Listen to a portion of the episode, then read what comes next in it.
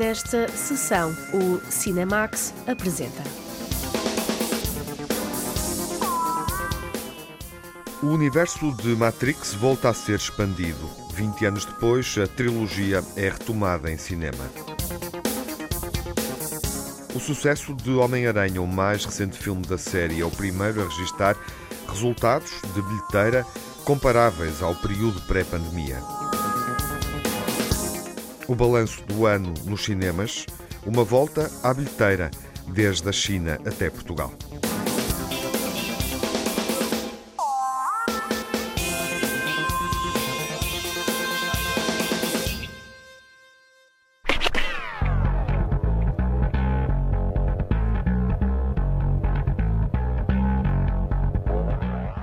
Universo mental de Matrix volta a ser expandido. O quarto filme da série está finalmente nos cinemas. Vamos tomar um comprimido vermelho e reconhecer este fenómeno. Matrix remisturado por Lara Marques Pereira. O regresso de mais uma etapa da saga de ficção científica Matrix é um momento de enorme curiosidade para quem entrou no século XXI com a memória de ter visto algo totalmente inovador no cinema deste género. Have you ever had a dream, Neo, that you were so sure was real? What if you were unable to wake from that dream? How would you know the difference between the dream world and the real world?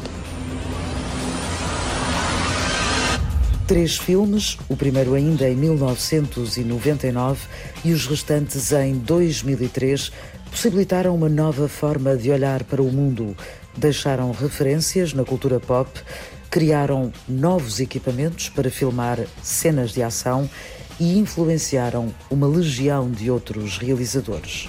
The answer is up there, Neo. It's the question that drives us. What is the Matrix? The Matrix is the world that has been pulled over your eyes to blind you from the truth. What truth? They're watching you, Neo. A dupla de irmãos Larry e Andy Wachowski, que entretanto assumiram as identidades transgênero e são agora artistas no feminino, conquistou o mundo ao segundo filme, com a história de um hacker interpretado por Keanu Reeves, a quem é dada a possibilidade de descobrir que a realidade em que vivemos não é mais do que um programa de computador e que os humanos são mantidos por máquinas apenas como fonte de energia. Human beings are a disease. You are a cancer of this planet. And we are the cure. Get me the hell out of here! Welcome to the real world. A saga foi construída a partir de várias correntes filosóficas, influenciada por conceitos religiosos, muitas teorias da conspiração e inspirada em materiais que vão dos jogos de computador à banda desenhada japonesa. O primeiro episódio de Matrix criou história no cinema de tal forma que foi escolhido para preservação histórica. A crítica e o público renderam-se e ao terceiro capítulo ficou encerrada a saga apesar das várias tentativas dos estúdios da Warner. Nós queríamos que a história fosse um tríptico por uma razão. Há histórias que simplesmente são longas e por isso é preciso separá-las. Mas o Matrix foi imaginado desde o início como uma peça musical e uma discussão filosófica e tinha uma eloquência muito bonita. Nós adoramos e pensamos que estava concluído. Mas todos os anos a Warner Brothers nos pedia para fazermos outro e todos os anos nos ofereciam montes de dinheiro e diziam que podíamos ter isto e aquilo. Dissemos que não, que não tínhamos interesse. Para mim nunca foi interessante enquanto ideia tentar And we continuá-lo. said no, no, no, not interested, not interested, not interested. And it never was interesting to me as an idea of trying to continue it.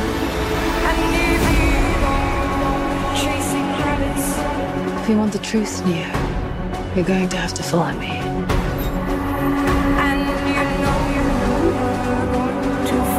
The only thing that matters to you is still here. I know it's why you're still fighting and why you will never give up. no Festival Internacional de Literatura de Berlim. Lana Wachowski, anteriormente Larry, assumiu que o regresso de Matrix é desde logo o regresso de Neo e Trinity, o par amoroso que até influenciou a moda no início do século e que a ajudou a vencer a tristeza de ter perdido os pais e vários amigos próximos nos últimos anos.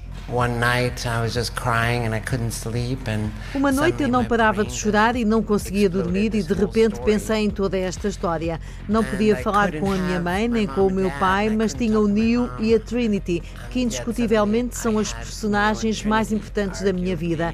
E imediato fiquei confortada por ter estas duas personagens vivas outra vez.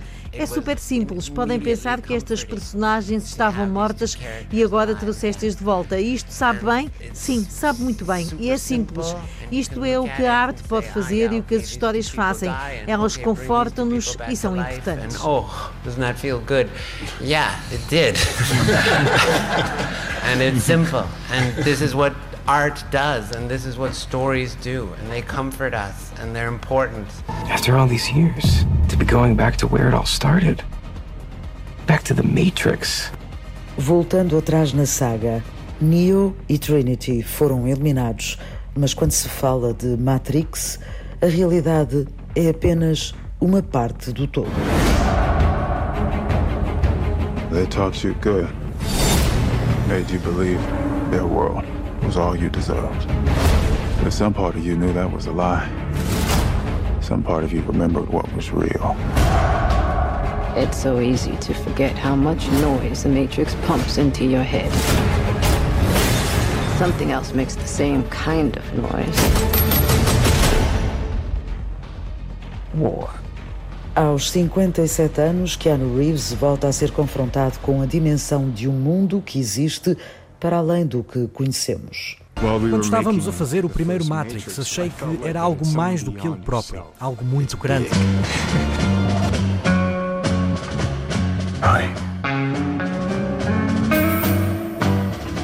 Have we met? You'll hear the sentences, The Matrix changed my life. So I just say, thank you, changed mine too.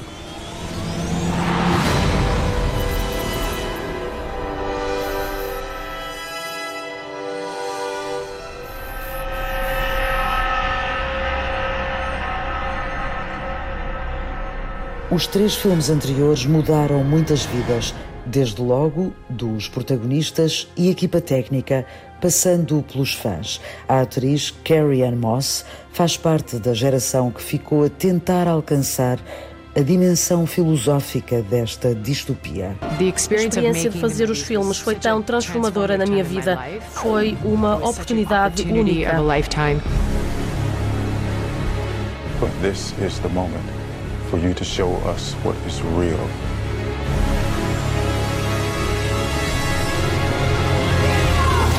Na minha vida, olhava à volta e pensava: estamos no Matrix.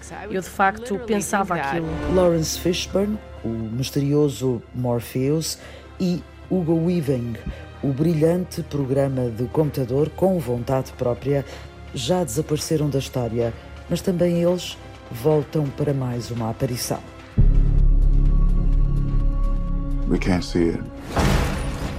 But we're all trapped inside these strange repeating loops. Billions of people just living out their lives.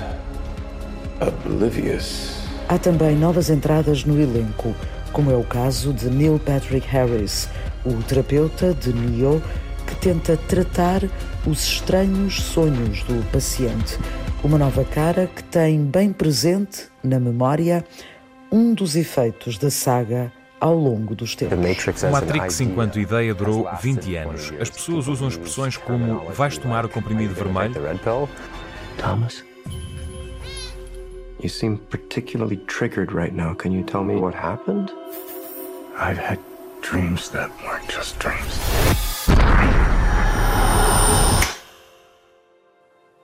Am I crazy? We don't use that word in here. A escolha entre o comprimido azul ou vermelho, a decisão entre acreditar ou descobrir.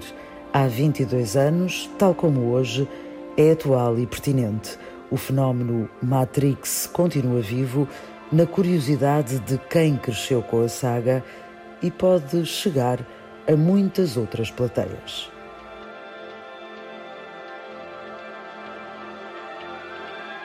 É um novo capítulo de uma saga, eh, contando com o desempenho principal de Keanu Reeves, interpretando Neo o Salvador. Olá, João Lopes. Olá, Tiago. Vamos perceber se valeu a pena baralhar e dar de novo.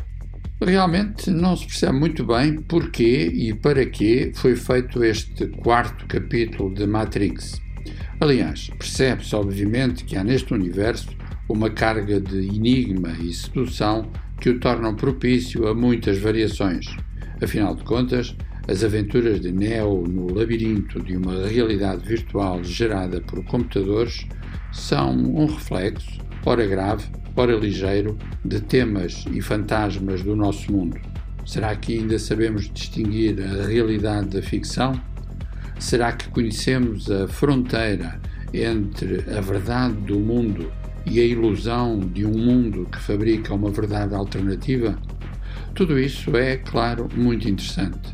O certo é que a ressurreição que este Matrix promete no seu título original tem pouco de invenção e muito de cópia. Cópia de quê? Pois bem, dos filmes anteriores.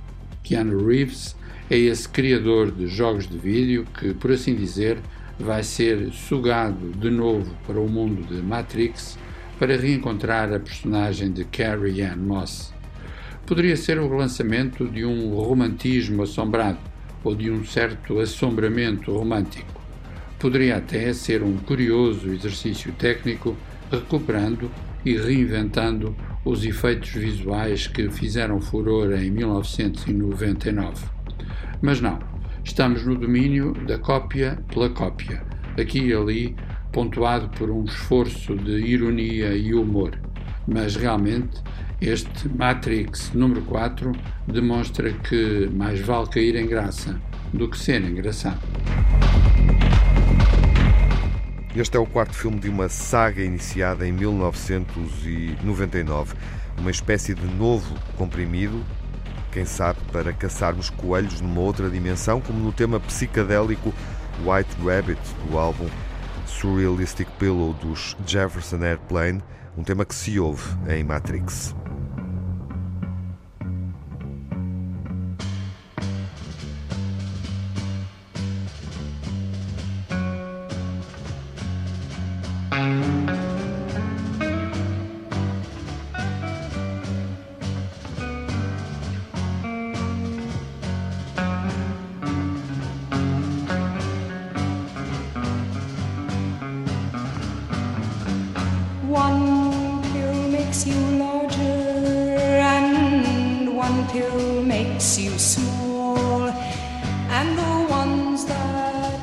mother gives you, don't do anything at all. Go ask Alice when she's ten feet tall. And if you go chasing rabbits,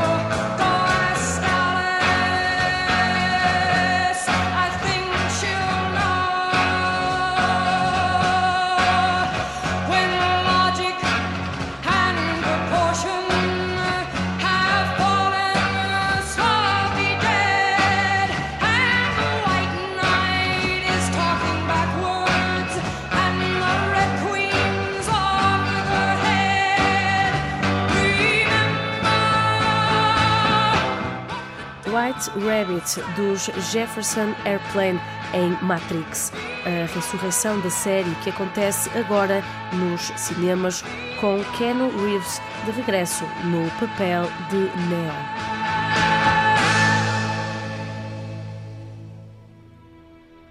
O ano termina com um grande sucesso nas salas de cinema. O novo filme uh, da mais recente série dedicada a um herói, uh, a um super-herói, o Homem-Aranha, uh, obteve resultados surpreendentes durante a exibição esta semana. Em boa verdade, resultados surpreendentes considerando apenas o primeiro fim de semana de exibição em Portugal, no mercado norte-americano e no mundo inteiro.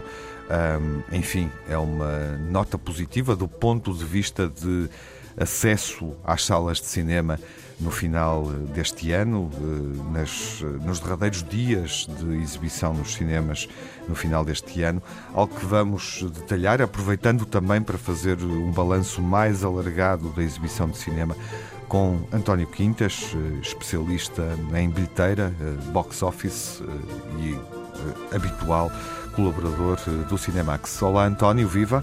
Olá, Tiago, tudo bem? Olá, sim, tudo bem. Um, o sucesso de Homem-Aranha é surpreendente. Uh, vamos traduzi-lo em números que ainda estão, em boa verdade, a ser um, quantificados. É surpreendente porque estamos no tal contexto de pandemia e ele, de repente, com uma, com uma variante nova da, do vírus uh, a começar a circular, o Homem-Aranha consegue superar os 500 milhões de dólares no primeiro fim de semana e em Portugal também passa os 200 mil espectadores nos primeiros 4 dias. Passa a ser o melhor, a melhor estreia deste ano e um resultado que fica muito próximo dos níveis eh, de antes da pandemia. É surpreendente por isso, eh, sendo um terceiro filme eh, de uma trilogia, lá está, não é? E neste contexto que diríamos, não é o mais confortável para, para os espectadores uh, irem à sala de cinema. Em boa verdade, é a primeira vez, como estavas uh, a dizer, é a primeira vez desde, desde 2020, uh, desde que a exibição de cinema é afetada pelas restrições impostas em função do protocolo anti-Covid-19, é a primeira vez que um filme apresenta resultados que correspondem ao que sucedia antes deste período de pandemia. Precisamente. Uh, o mercado tem estado bastante, bastante fraco.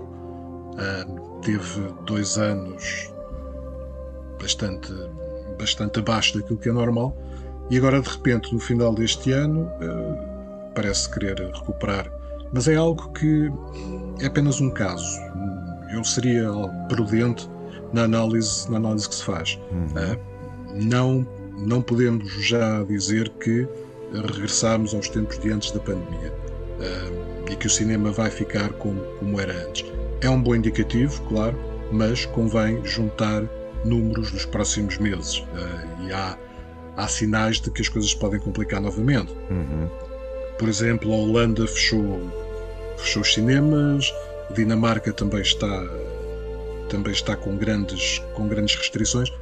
Ah, os Estados Unidos estão um pouco num, num mundo de ninguém, numa terra de ninguém, e não sabem para o que é que, irá, o que, é que se irá passar. De qualquer forma, estes primeiros uh, números do Homem-Aranha sem volta a casa são excelentes e são, são um bom indicador e são um sinal de otimismo. Uhum. Ah, e vale a pena, uh, para percebermos melhor uh, a dimensão desse sucesso, vale a pena olhar, por exemplo, para, para a realidade portuguesa, para aquilo que aconteceu com o filme em Portugal. Se quiseres, obviamente, traduzir os números de uma forma mais global, podes fazê-lo, António, mas de facto, este Homem-Aranha faz números muito superiores de outros filmes igualmente bem vistos, mas que tinham ficado aquém.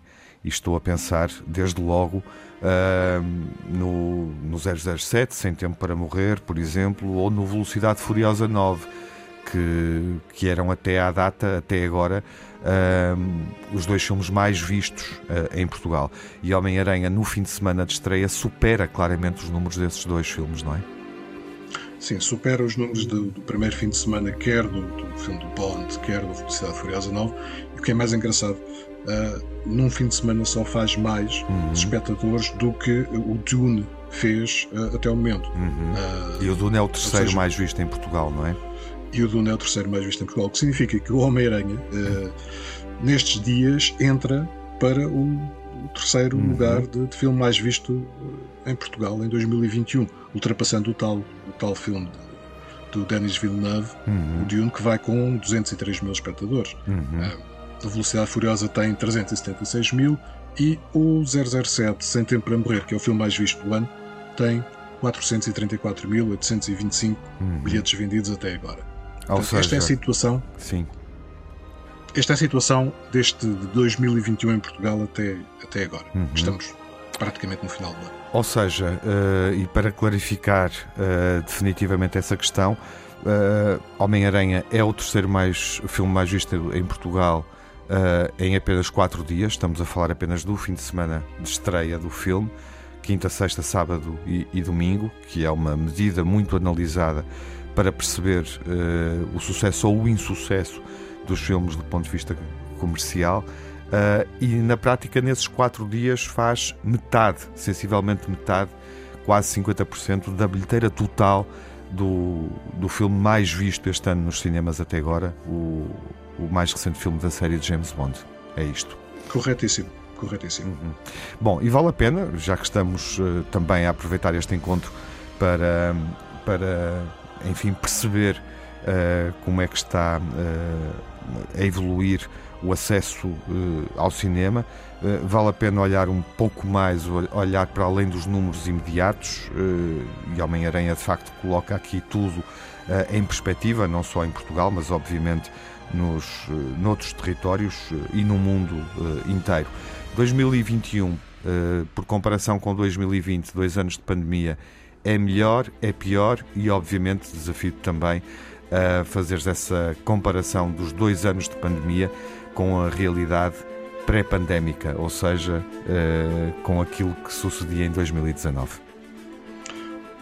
Este ano só se podia crescer depois do, do terrível ano uhum. que foi 2020.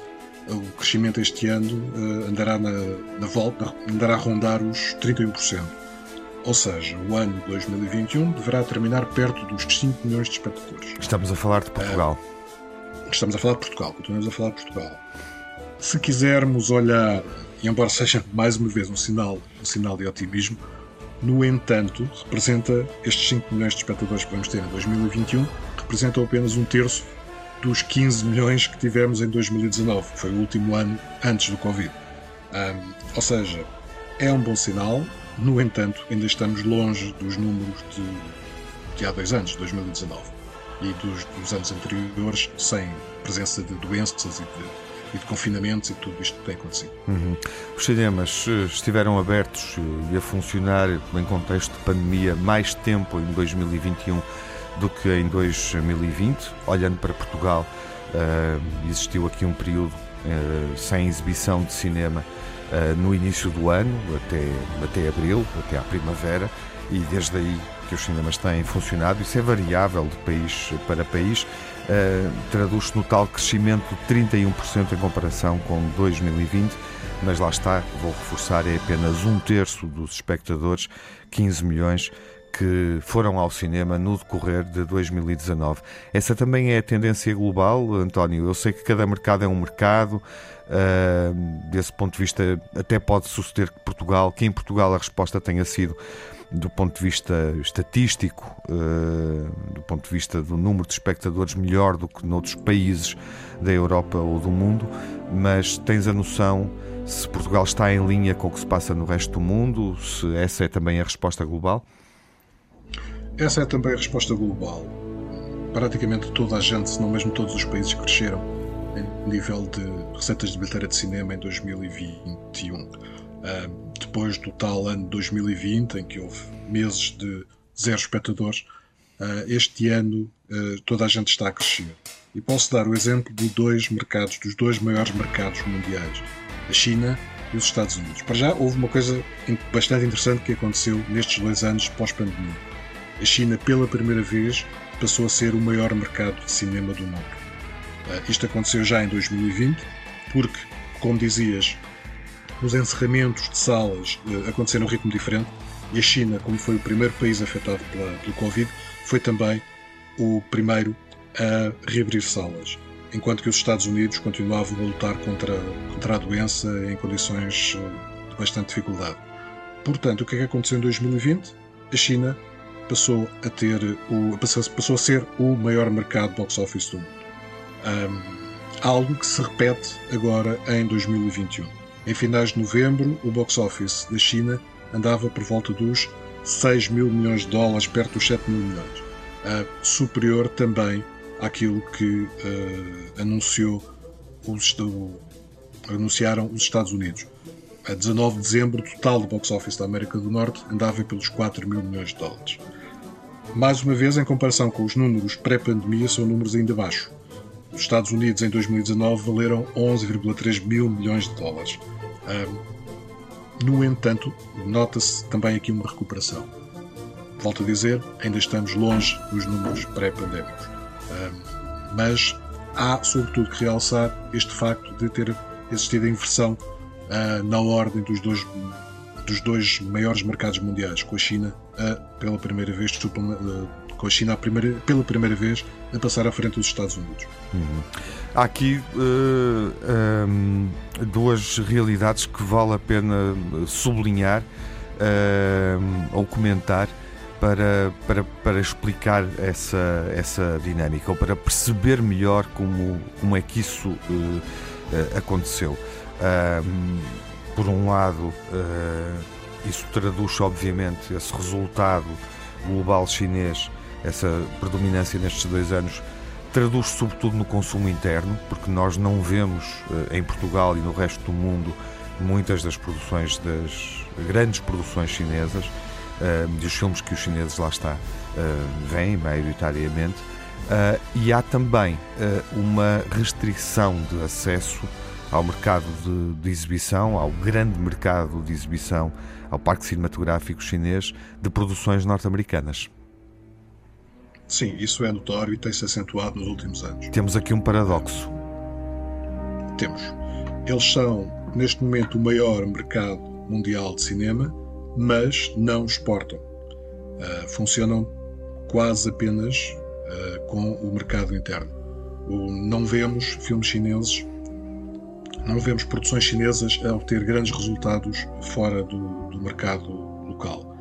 Um, nestes dois anos, e também porque se aproxima as comemorações do centenário do Partido Comunista Chinês, uh, as autoridades têm, por um lado, aumentado um, a censura a produções externas e, por outro lado, reforçado a a estreia de uh, filmes que refletem a linha oficial do, das autoridades, uh, de filmes sobretudo de, de índole patriótica, que refletem valores que pretendem uh, ver reforçados na sociedade chinesa e têm aos poucos reduzido a presença de grandes produções de Hollywood. Uhum. Duas delas, duas grandes produções de Hollywood da Disney, como foi Eternos e Shang-Chi, uh, não acabaram, não estrearam no, da China. Uhum. E são, recusados e são dois. autoridades chinesas. E um deles, uh,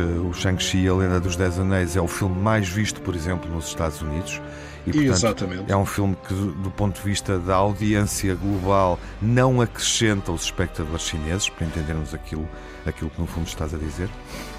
E numa altura em que uh, todo toda a indústria cinematográfica norte-americana está em crise, uh, os dólares das receitas uh, provenientes da China uh, eram muito bem-vindos. Uhum. E foi algo que não aconteceu.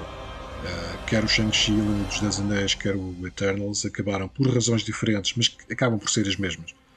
no caso de, de, do, do, do Eternals, a realizadora é, é vista como alguém que saiu da China como uma dissidente, uh, que fez, fez declarações pouco uh, abonatórias para o governo chinês. Uh, e quanto ao Shang-Chi, também houve problemas com a forma como eram retratadas as personagens e portanto, a Disney ficou com esses dois filmes fora do mercado chinês, algo que lhes cortou uma fatia considerável de receitas finais. Bom, nesta volta ao mundo, uh, António, uh, vamos terminar voltando a casa, se estiveres de acordo, porque há aqui alguns dados ainda interessantes para referirmos em relação ao, ao, ao consumo, à frequência nas salas de cinema uh, em Portugal. Uh, e há uh, aqui claramente uma tendência de consumo que é também global, que se reflete, por exemplo, no top 20. Podemos alargar até ao top 20 para perceber aquilo que o público português e se calhar o público do mundo inteiro procura quando vai ao cinema ver um filme. E o que é que procura, António? Procuram, sobretudo, uh, filmes de super-heróis e animações. Uhum. E aqui a, a, a, tabela portuguesa, o top 20 português, reflete muito aquilo que se passa no resto do mundo. Não é muito distinto aquilo que se passa em Portugal, o que se passa, por exemplo, em Espanha, ou no Brasil, ou em França. Existe uma concentração de géneros, existe pouca diversidade naquilo que se está a ver e uh, existe sobretudo um direcionar de filmes para um público jovem, infantil-juvenil. Uh, não quero com isto dizer que os adultos não vejam estes filmes, mas, sobretudo, a temática é infantil-juvenil. E daí termos, em Portugal, entre os 11 filmes mais vistos em 2021, 11 ou são filmes de super-heróis ou são animações. Depois, se procurarmos filmes para adultos, procuramos, encontramos apenas a Casa Gucci, encontramos um filme português, o, o Bem Bom, um, sobre, sobre a, a, banda portuguesa Doce, uhum. que são os únicos filmes que saem deste, deste, padrão, formato. digamos assim.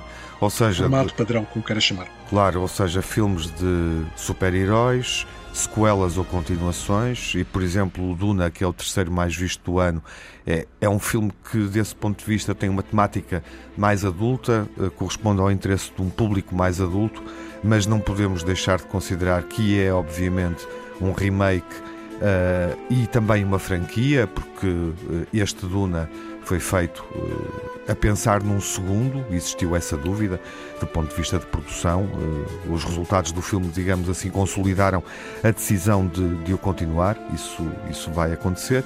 Uh, filmes infantis, animações e filmes de terror ou filmes mais direcionados para adolescentes. É isso que temos, não é? É isso. E os dois filmes mais vistos, quer o Bond, quer Velocidade Furiosa, também entram nessa. Como filmes nessa, de ação nessa, nesse padrão das franquias. São uhum. filmes que já existem uh, nas salas há muitos anos e são dois filmes de ação. Material original, muito pouco. E no fundo, material original, nos 20 mais vistos em Portugal este ano, uh, A Casa Gucci de Ridley Scott e o Bem Bom. Uh, é isso é isso, não há muito, não há muito mais. E aquilo que se vê fora de Portugal acaba por ser bastante, bastante semelhante. Uhum. Bom, uh, melhor filme português do ano, bem bom, 87 mil espectadores, quase 88 mil.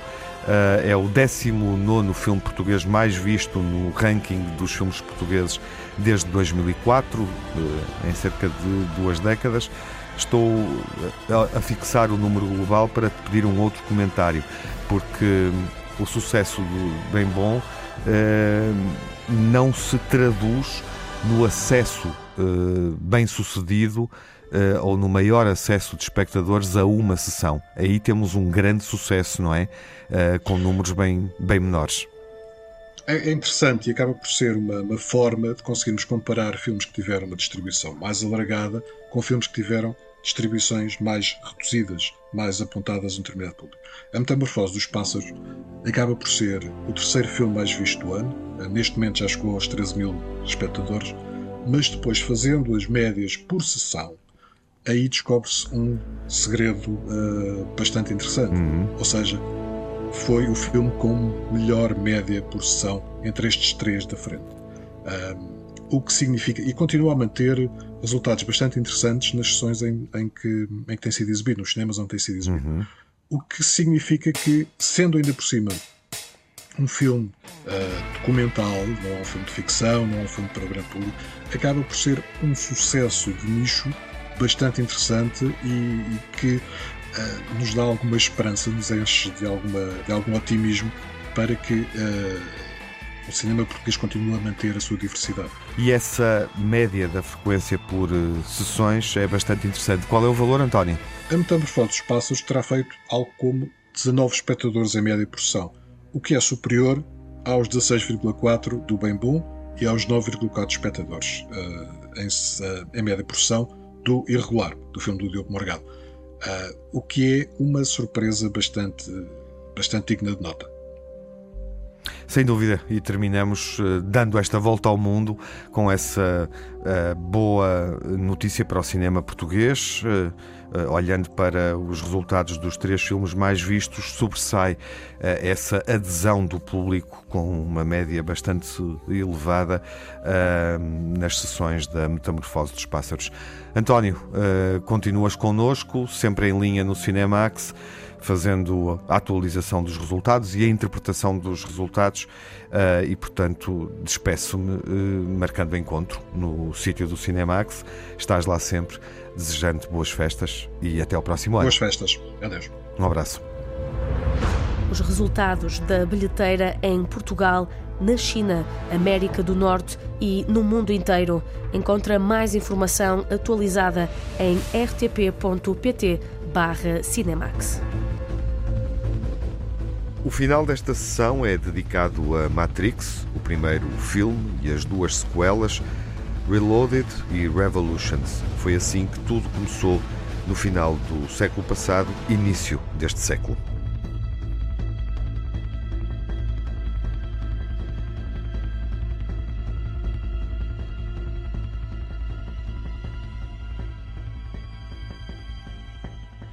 O quarto capítulo de Matrix não faz justiça à herança da anterior trilogia, ou seja, Matrix 1999, Matrix Reloaded e Matrix Revolutions, ambos lançados em 2003.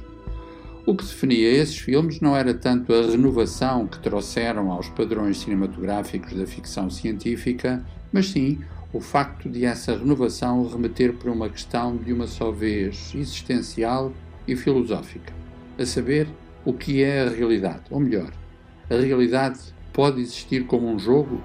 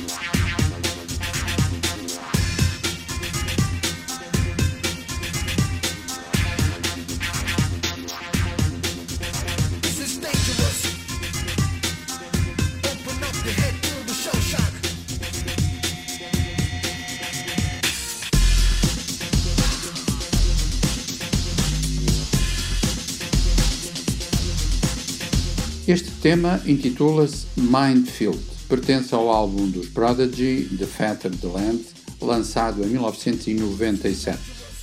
É uma canção que encontramos dois anos mais tarde no primeiro Matrix, de algum modo definindo uma cumplicidade cultural. Na verdade, os jogos de espelhos, ora fiéricos, ora trágicos, de Matrix, refletem um estado de espírito transversal a muitas manifestações da cultura popular Nessa perspectiva, as canções, as músicas, não são um banal pano de fundo, mas uma fundamental pontuação dramática.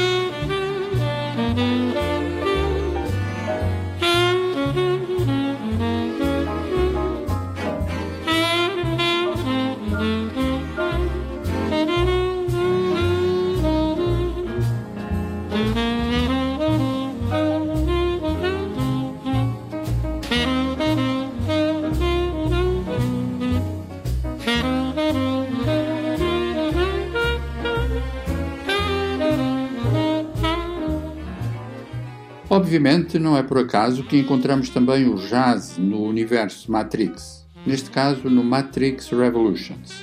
Trata-se de I'm Beginning to See the Light, tema a cuja composição está ligado o nome de Duke Ellington, aqui numa notável interpretação do saxofonista Ben Webster.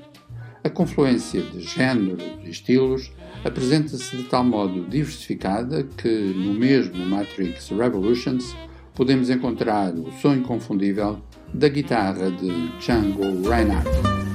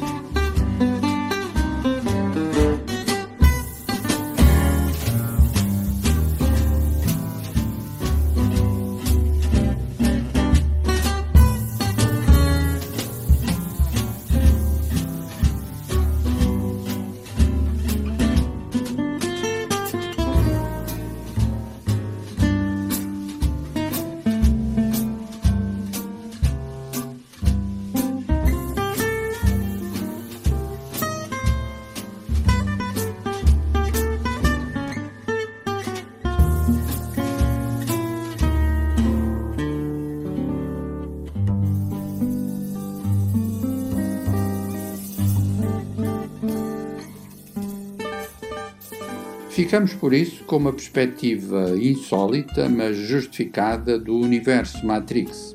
Ou seja, há nele uma musicalidade que envolve não apenas as memórias musicais enquanto tal, mas o modo como elas se enredam nos labirintos do mundo virtual. Afinal de contas, Neo, a personagem de Keanu Reeves, tem de escolher entre uma pílula vermelha e uma pílula azul para dar entrada nesse mundo de infinitos simulacros.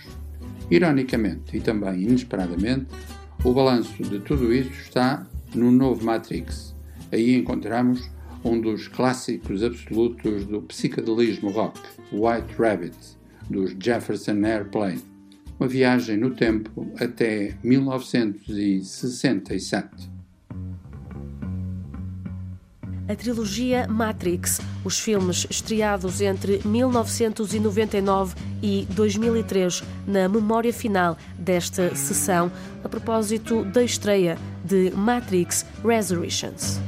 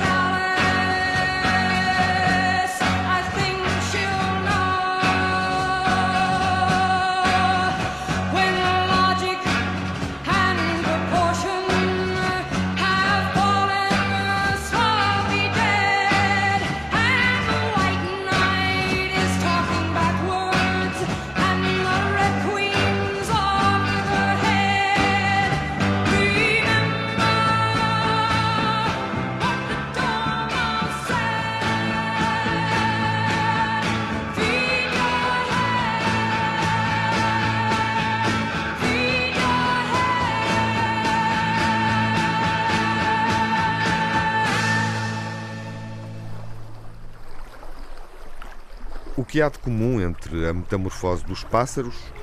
Eu queria muito ser invisível. A paisagem não pertence a ninguém, disse. E o filme de ficção científica Duna?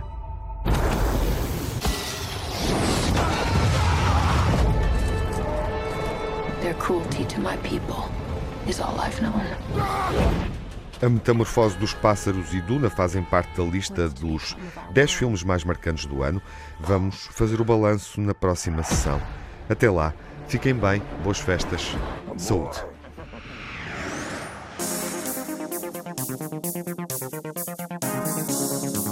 No Cinemax correm os créditos finais. Edição e coordenação de Tiago Alves dossiês e reportagens de Lara Marques Pereira, crítica e análise de João Lopes, sonorização de João Barros, pós-produção Edgar Barbosa, banda sonora original de Cinemax, composta por Nuno Miguel.